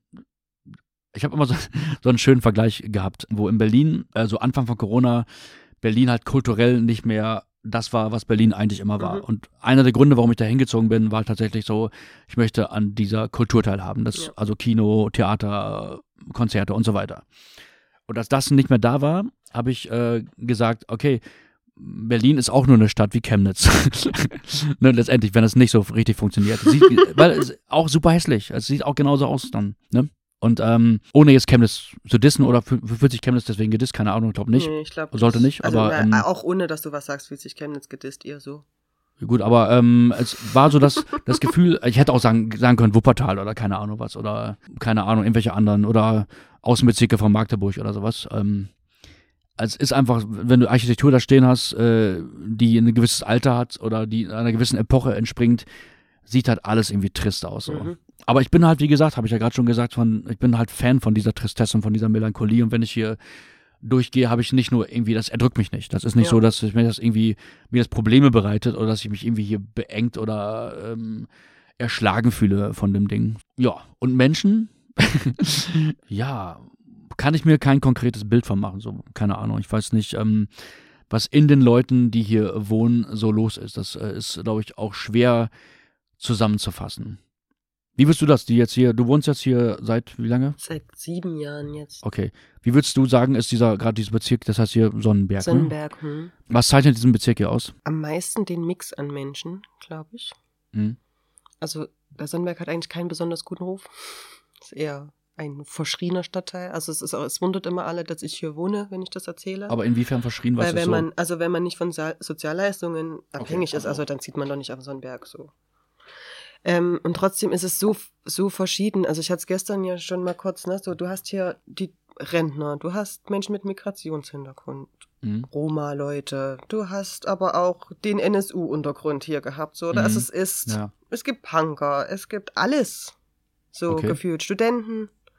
Ist es denn auch so eine, also hat man in ihrem Alltag auch so eine Anspannung, weil verschiedene Gruppen mit verschiedenen Interessen hier so aufeinandertreffen auch? Ist es ein, ist es ein Konfliktbezirk auch so, wo wir dich dann auch mal. Also es gibt schon hier, also äh, auch erhöhte Polizeipräsenz, sagen wir mal so. Also mhm. die fahren schon viel an einen vorbei, aber ich habe eher das Gefühl, so prinzipiell leben die Leute eher aneinander vorbei. Also okay. es lässt weiß, jeder Gefühl ja. den anderen mehr oder weniger existieren. Aha, okay. Also es gibt schon auch Sachen, wir hatten hier auch dieses Jahr schon Großeinsatz von der Polizei, aber das mhm. waren, glaube ich, einfach irgendwelche familiären Konflikte, die da zu klären waren. Okay, ja. Also ich denke, das sind dann tatsächlich eher persönliche Ebenen oder die Leute sind halt mit irgendwas zugedröhnt und deswegen, mhm. machen deswegen irgendwas komisches. Okay, okay, okay. So, aber ja, es war ja, gestern, also genau, ich, ich, hatte hier selber noch ja. nie Stress, noch nie mhm. wegen irgendwas nicht Tag und Nacht und Okay. Obwohl ja. ihr halt so einen Laden habt, der mittendrin ist hier so, ne? mhm. ne? Und ihr wohnt da ja auch und das ist ja wirklich tatsächlich. Genau. Ähm, und du hast halt das Schöne ist, dass dieser Stadtteil so, also das gilt, glaube ich, für ganz Chemnitz, aber es ist alles so unfertig. Mhm. Und dadurch hast du halt extrem viel Potenzial, was zu machen. Mhm. Also ich habe immer das Gefühl, wenn du in Städte kommst wie Berlin oder auch Leipzig oder so, dass du da hinkommst und äh, du kannst eigentlich nirgendwo mehr selber noch Sachen es entwickeln. Ist alles, sondern alles ist fertig, genau. Alles fertig. Und vor allen so. Dingen, äh, es, ja genau, die, die, große Phase der Entwicklung war halt so irgendwie 90er in Berlin gerade, so, mhm. so irgendwie nach der nach dem Mauerfall irgendwie. Und ähm, Jetzt hast du halt die Bezirke, die früher total am Boden lagen, wie Prenzlauer Berg und Friedrichshain, sind halt jetzt so die, die hippen Innenbezirke, wo ja. aber alles äh, an Kulturhäusern und an ähm, Möglichkeiten fertig ist. So. Mhm. Genau, du kannst nichts Innovatives mehr da reinbringen. Ja. Genau, und hier entstehen halt noch solche Sachen und das ist halt Spannend, schön also und, so, und ja. dass man die Möglichkeit hat mitzumachen und dass man auch ein Netzwerk hat an Menschen, die sich unterstützen, dass man sich kennt. Also ich sage mhm. mal, das Gute an Chemnitz ist, es vereint das Beste aus Dorf und Großstadt. Du hast im Prinzip alle Vorzüge der Großstadt, aber mit der Ruhe einer okay. Kleinstadt und mit diesen ich kenne jemanden, der kennt einen, der kann dir bei der also Sache diese, helfen. Du meinst auch diese Kleinstadt-Mentalität, so, ja. dass man irgendwie so ähm, eher noch über Bekanntschaften geht und diese Anonymität ist ja noch nicht so groß, dass man so äh, hier verloren geht. Genau, so. und es ist auch, wenn du alleine auf eine Veranstaltung gehst, dann triffst du bestimmt jemanden, den du kennst. Okay, okay. So, also so dieses, ja. das ist halt schön. Okay, cool. Das ist natürlich, genau, das ist in Berlin auf jeden Fall oder auch in Hamburg, also glaube ich, nicht der Fall. Mhm. Wenn du da irgendwie, deswegen gibt es ja auch dieses große, habe ich gestern auch einen Text darüber gehabt, ähm, diese urbane Vereinzelung, mhm. dass Leute einfach so ähm, super lonely in ihren äh, kleinen Wohnungen abhängen und einfach, ähm, ja, um die herum tobt das Leben, aber die können daran trotzdem nicht so teilnehmen. Ja. So, ne? also, das finde ich so absurd. Ich hatte auch eine Freundin in Berlin, die hatte sich dann eine App aufs Handy geladen, sowas wie Tinder, aber zum Freunde finden. Ja. Also es gibt, das wurde extra irgendwie für den Raum Berlin entwickelt. Ja. Dass Menschen, die halt in Berlin niemanden kennen, obwohl, keine Ahnung, wie viele Menschen unter zwei Millionen Menschen. Aber es, es gibt eine Notwendigkeit auf jeden Fall, wenn ich ja. das so äh, sehe, dass. Äh, dass du dich connecten kannst. Dass, so.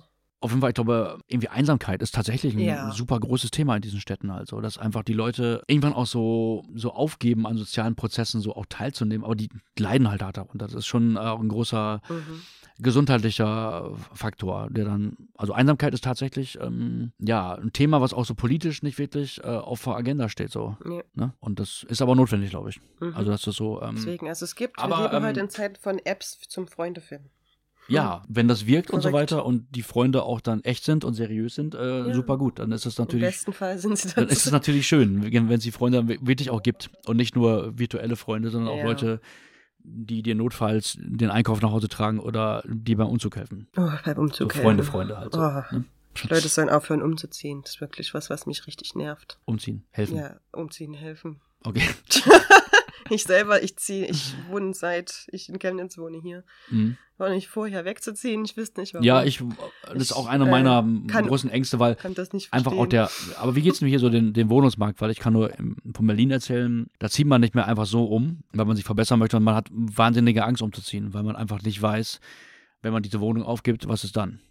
Ja. Weil es gibt einfach zu wenig Wohnraum oder zu wenig bezahlbaren Wohnraum. Das so. ist ja der springende Punkt. Genau. Das ähm, ist hier schon auch doller geworden, so. Mhm. Also Gentrifizierung ist hier schon ein großes Thema.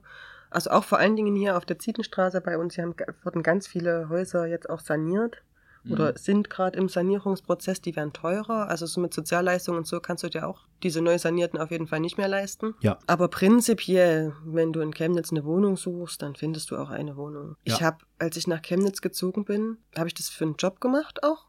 Und ähm, das war so, ja, du kannst nächste Woche bei uns anfangen. Ich so, ja, aber ich wohne nicht in Chemnitz. Mhm.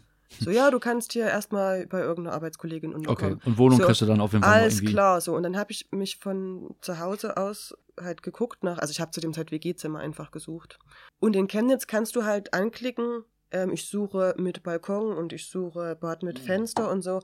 Und dann hast du 20 Wohnungen zur Ausbau und alle Leute wollen, dass du einziehst. Großer Luxus, ja, genau. Großer, das ist wirklich tatsächlich ein großer Luxus äh, dieser, dieser Art von Stadt auf jeden Fall. Mhm. Ja.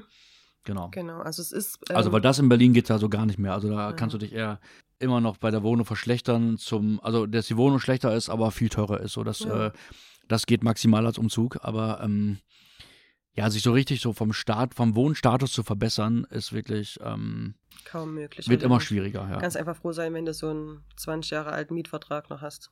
Ja, ich wohne jetzt seit zehn Jahren da in, in Kreuzberg so und das mhm. ist schon, ähm, ich könnte mir schon vorstellen, woanders zu wohnen auf jeden Fall, aber ähm, ich traue mich halt nicht. Das ist tatsächlich so, wenn ich einfach sage, äh, ich ziehe jetzt weg oder gucke mich um nach neuen Wohnungen oder kündige diese Wohnung und will innerhalb von vier Wochen was Neues haben, ist nicht gesagt, dass ich das, dass es auch so funktioniert, dass ja. es so klappt. Wahrscheinlich eher nicht sogar. Ne? Du kannst ja dann nach Chemnitz kommen, wenn es nicht klappt. Habe ich auch schon überlegt. Wir haben, äh, haben gerade zwei Wohnungen frei. Hier in diesem kannst Block oder was? Okay. Hier in diesem Haus kannst du ja. Mhm. Kann ich mir gleich noch eine angucken, okay. Gut, dann habe ich das nächste Mal, ist der Weg zu lesen noch viel kürzer, dann komme ich aber die Treppe ja. runter und aber dann ist drumherum Chemnitz. ja, ja, was soll das bedeuten? nee, das soll gut. bedeuten, dass äh, es natürlich anders ist als in Berlin. Sehr anders. Genau. das stimmt. Jetzt ganz ohne Wertung. Ganz ohne Wertung, es ist anders. Was würdest du sagen, ist äh, der typische Charakter von Chemnitz? Also wenn du es mal so in drei Adjektiven runterbrechen müsstest, gibt es da was zu sagen zu? Das ist schwierig und äh, jetzt überlege ich, wie ich das hinkriege, ohne dass es zu negativ wird. Aha. Ähm, ja, Aber du bist ja so ein lokaler Podcast, das heißt so, ja. Leute hören dir eher zu, die auch hierher kommen. Ja, das stimmt. Das heißt, ähm, irgendwie hast du dich nicht nur mit arrangiert, sondern findest es auch irgendwie gut. Und was ist das wirklich Gute. Du hast ja gerade schon gesagt, so dieses Nachbarschaftliche, mhm, was irgendwie schon. doch äh, trotz Großstadt eine Rolle spielt, so. Also das ist schon das Positive, also dass Leute auch auf einen zugehen und nicht so, nicht ganz so aneinander vorbeileben. Mhm. Wie echt das dann alles ist, das ist, ist, eine andere Frage. Ja, ja. Also auch wie nachhaltig und wie sehr man sich darauf verlassen kann, so, ne? Ja, also, also oberflächliche Beziehungen gehen in Chemnitz super, gut. Mhm. Wenn du was Tieferes möchtest, dann musst du da schon gut investieren, dass das funktioniert und ja, die Leute aber, zu ihrem Glück zwingen. Das ist aber, glaube ich, heutzutage überall so. Ich glaube, mhm. das ist so, ähm, auch wenn du jetzt aufs Dorf ziehen würdest, wäre das genauso, glaube ich. Ja. Und da wäre es, glaube ich, sogar noch schwieriger, in überhaupt irgendwie eine Gemeinschaft einzudringen, weil mhm. ähm, ein Dorf, das, da werden ja Traditionen immer noch ein bisschen größer geschrieben. Wo wieder auch Literatur sind, weil in meinem neuen Roman geht es halt genau um sowas halt so. Da geht es halt so um Typen, der in die Stadt gezogen ist, aber dann aufs Dorf zurückkommt und da einfach mit der, mit seiner Vergangenheit, aber auch mit, mit der, mit der Dorfstruktur so konfrontiert wird. Mhm. Und die ist halt auch sehr eigen und die ist halt auch sehr begrenzt und ähm, da hat man auch gerne einen Zaun drum gebaut. Ja. Ich habe noch das Gefühl, die Chemnitzer sind sehr geplante Menschen, sehr strukturierte Menschen, ganz mhm. viel. Also man kann zum Beispiel ganz schlecht mit jemandem sagen, hast du heute Nachmittag Zeit? Weil dann ist meistens, nee, ich habe die nächsten drei Wochen jeden Tag hier und da und so, bin okay. unterwegs. Und Termin, also okay. äh, in Chemnitz hat jeder einen Terminkalender oder eine App mhm. als Kalender. Das ja. finde ich krass. Das ist mir tatsächlich vorher nirgends begegnet, mhm. dass Menschen so durchgeplant sind. Das habe ich erst, seit ich in Chemnitz wohne. Aber es kann auch dem Alter geschuldet sein und dass Menschen arbeiten und mhm. Kinder haben gegeben. Aber ich glaube trotzdem, dass es, das ist nicht nur Chemnitz, sondern ich glaube, das ist gerade echt auch überall. Mhm. Dass Leute einfach, ähm, weil die Möglichkeiten in der Welt, was zu tun, sind ja irgendwie gestiegen. Du machst halt generell viel mehr und äh, lädt sich halt auch mit dieser ganzen Freizeitoptionalität auch total auf so. Ja. Das heißt auch, äh, wenn, wenn du irgendwie Kinder hast, die sind total beschäftigt, auch schon sehr früh irgendwie Sportverein und keine Ahnung was so. Mhm. Und mhm, oh, genau. und, ähm, ich habe schon Angst, dass meine Tochter irgendwie mal Volleyball oder Fußball oder was weiß ich spielen möchte. Ja. Und ich dann jedes scheiß Wochenende dort früh um acht zu irgendeinem so Dorffußball ja, fahren ja, muss oder so. Das wäre Hölle. Ich hoffe, dass das einfach nicht passiert. Noch hast du es in der Hand, genau. Fußball, der Fußball ist nichts für dich. Also. nee, oh. Also das an sich ist ja schön und Sport ist auch schön, mhm. aber diese Verpflichtungen, dass man dann dort ja. mit am Rand Obwohl ich habe mal so gehört, dass äh, der Verfall der Gesellschaft ja auch damit zu tun hat, dass Leute sich nicht mehr in Vereinen organisieren. Dass tatsächlich ein Verein, also ja. Leute kommen zusammen mit einem gemeinsamen Interesse, meinetwegen Fußball zu spielen. Bei Sport ist glaube ich noch so okay, aber bei keine Ahnung so Vereine mit anderen Zwecken, so keine Ahnung, die die Bierfreunde treffen sich oder keine Ahnung was so ne. Also einfach, dass das so damit zu tun hat, auch, dass so viel Unzufriedenheit auch innerhalb mhm. der ganzen Gesellschaft ist, dass das nicht mehr so eine, ja, so eine traditionelle Bedeutung hat. Ja. Wie es mal hatte, glaube ich. Aber ich glaube, das kommt auch ein bisschen drauf an, wo du lebst, ne? Also, mhm. weil wir haben auch Freunde in Bayern und so, da ist das, also wenn du dort halt äh, auf dem Dorf wohnst, da bist du im Prinzip gezwungen dazu, dich in mindestens zwei oder drei Verein, so Vereinen dort anzumelden, weil sonst hast du halt keine Chance, dort genau, reinzukommen. Das ist halt so der. Äh, ne? Aber es ist auch cool, Betrieb. dass es das halt gibt, weil dann hast du eine Anlaufstelle, wo du hingehen kannst. Weil in der genau. Stadt bist du ja oft so, ja, und, und was mache ich jetzt? Und dann gehst genau. du zu irgendeinem Sportkurs, aber da redet auch keiner mit dir und. Ja, ist ja einfach ja. so. Da packen alle schnell dann ihre Sachen zusammen, damit bloß niemand miteinander reden muss. So. Okay, okay, ja. So, ja, schade, ne? Ja, die Anonymität ist tatsächlich auch so ein. Äh, so ein Thema von Großstädten, dass mhm. man einfach, ähm, das kann einen auch tatsächlich zerstören. Ich habe selber auch äh, das mehrfach beobachtet, also auch an mir wie aber auch an anderen Leuten, dass ähm, so eine Anonymität, das ist wirklich so ein, ähm, so ein abgegrenzter, also wenn, wenn Leute wirklich so eine, so eine Mauer um eine bestimmte, ein bestimmtes Thema irgendwie so oder bestimmte Vereinigung oder Institution irgendwie bauen halt, so dass mhm. es schon auch für die, die draußen bleiben, belastend sein kann und es einfach zu schlechten Gefühlen führen kann. So. Und ist das dieser Widerspruch, also ich, ist immer so ein Widerspruch. Du hast auf der einen Seite also gefühlt, dass das alle Menschen so eine gewisse Einsamkeit haben und ähm, sich das eigentlich wünschen, dass das also mehr Menschen, mhm. mehr echte Freundschaften zu mhm. haben, so sag ich mal. Und auf der anderen Seite hat niemand dafür irgendeine Art von emotionale Kapazität. Also so, also du hast das Gefühl, es ist ja, ein, viel zu anstrengend, mhm. da überhaupt erst mal rein zu investieren.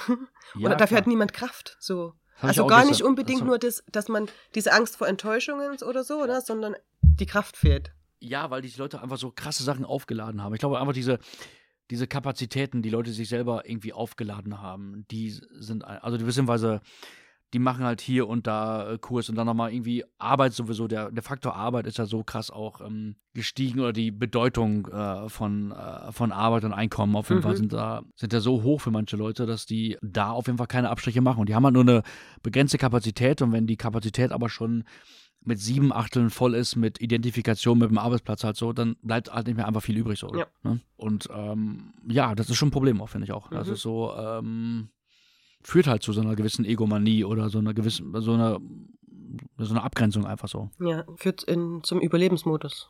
Mhm. genau.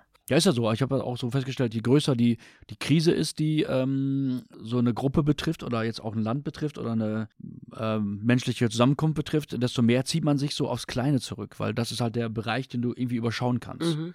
Also Familie, Verein, hat keine Ahnung, irgendwas, irgendwas so. Ähm, was kontrollierbar ist, vielleicht. Was Kleines, was du wirklich so. Äh, was du einmal verstehen kannst, weil die Welt wird auch immer schwerer zu beschreiben und mhm. immer ähm, umständlicher und äh, dadurch auch bedrohlicher für viele Leute. Und klar müssen die sich zurückziehen in was Kleines halt. So, die können dann auch, die haben auch gar nicht mehr die, die Kapazität, so richtig krass global zu denken. So. Ja.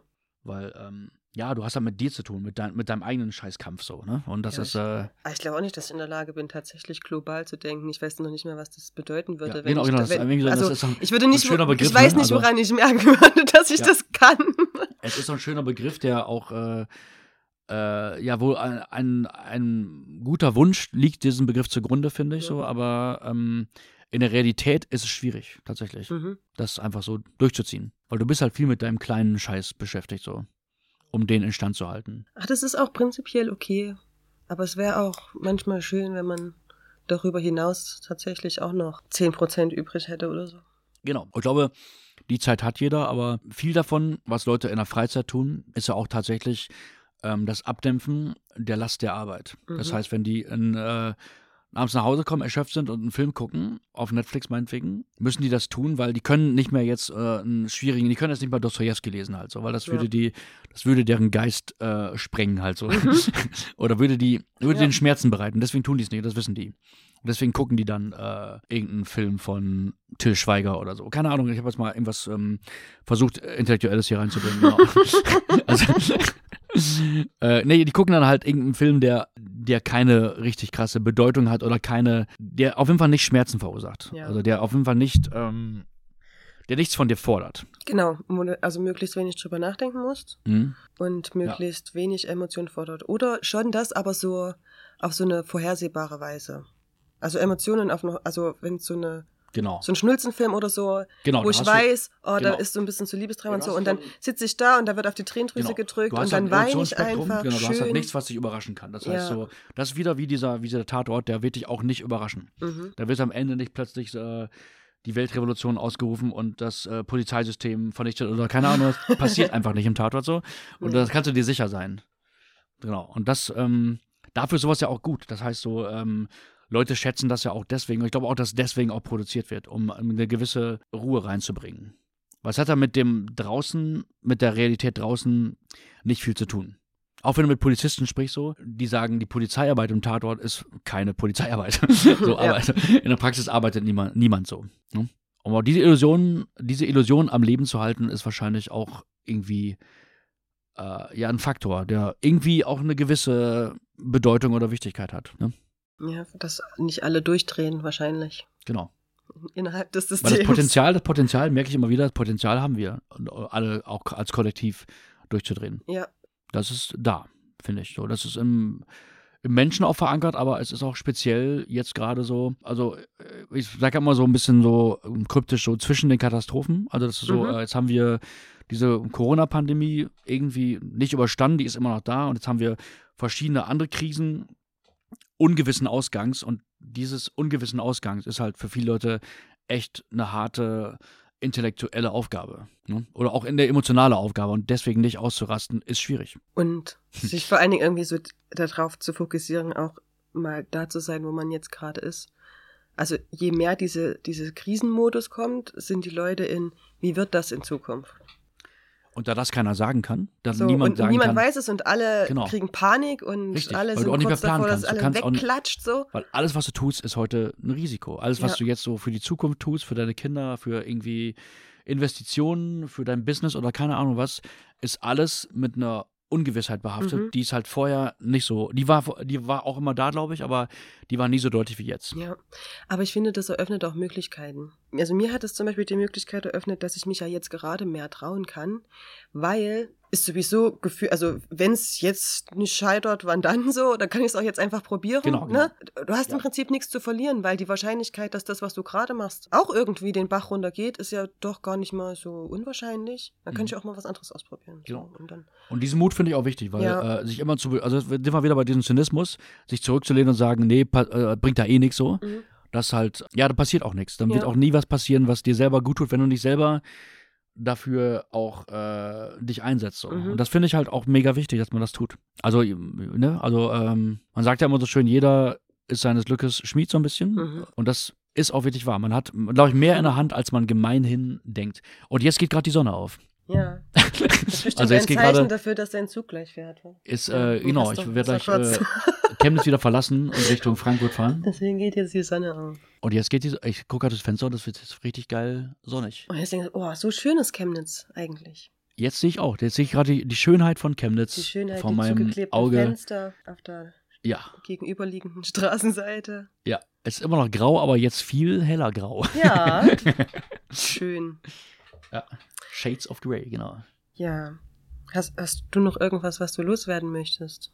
Nicht direkt, nein. Also nicht, nein. Also mhm. jetzt so, wir haben jetzt viel gesprochen. Wir, wir, wie lange haben wir jetzt gelabert? Anderthalb Stunden? Hm. Ich würde äh, dich trotzdem gerne fragen, äh, dass du mal noch sagst, wie man dich unterstützen kann, am besten.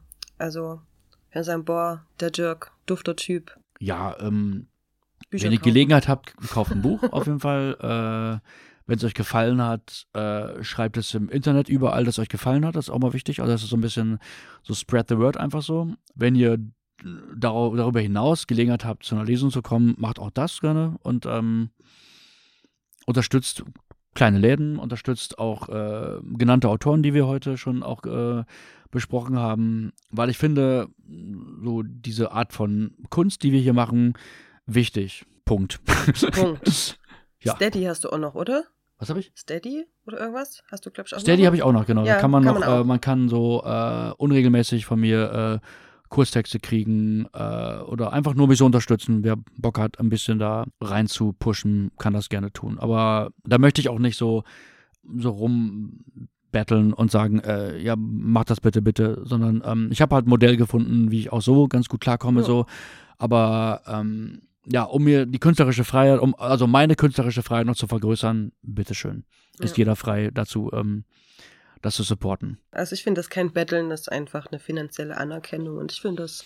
Ja, find aber das ich okay. glaube immer, dass auch ähm, die Leute, die Kunst zu schätzen wissen oder auch Literatur, die kommen da auch von selber drauf. Ich glaube Im nicht, dass, dass die Leute so blöd sind, dass man denen das tausendmal sagen muss. Ich glaube, das, das wird nicht. Ich glaube, dass die Leute selber checken. Ich glaube, auch die Leute, die gestern hier waren, die alle einen guten Abend haben, die werden auch nächstes Mal zu drei Vierteln vielleicht wiederkommen, wenn die Zeit und Geld ja. haben dafür. Und ne? trotzdem ne? brauchst du ja manchmal noch so einen Anstoß. Vielleicht sitze ich da und denke, oh, ich habe gerade 300 Euro, jetzt, jetzt kurz vor Weihnachten und da spende ich immer 300 Euro irgendwo hin, aber ich weiß einfach nicht wohin. Und dann, dann. dann wird dieser Podcast gehört, ach, der Dirk, ja. Der, der Dirk, genau. Der, der also schreibt mich an auf, keine Ahnung, ich bin auf allen sozialen Medien vertreten, auf meiner Homepage Kontakt. Wenn ihr einfach Geld loswerden wollt, einfach große, große Schenkungen äh, quasi äh, vorhabt, ähm, bin ich euer Mann auf jeden Fall. Und ich werde das Geld gut benutzen. Ich werde mir davon was richtig Gutes zu essen kaufen. Ja, und ich werde in ein Restaurant gehen, wo in einem Käse äh, ja, äh, Trüffelpasta gemacht das, wird. Das äh, wollte ich auch gerade sagen, dass du dir das dann auf jeden Fall gönnen solltest. Mein Luxus, genau. Okay. Aber danke schön fürs Gespräch. Ja, ich danke dir ebenfalls. Gerne.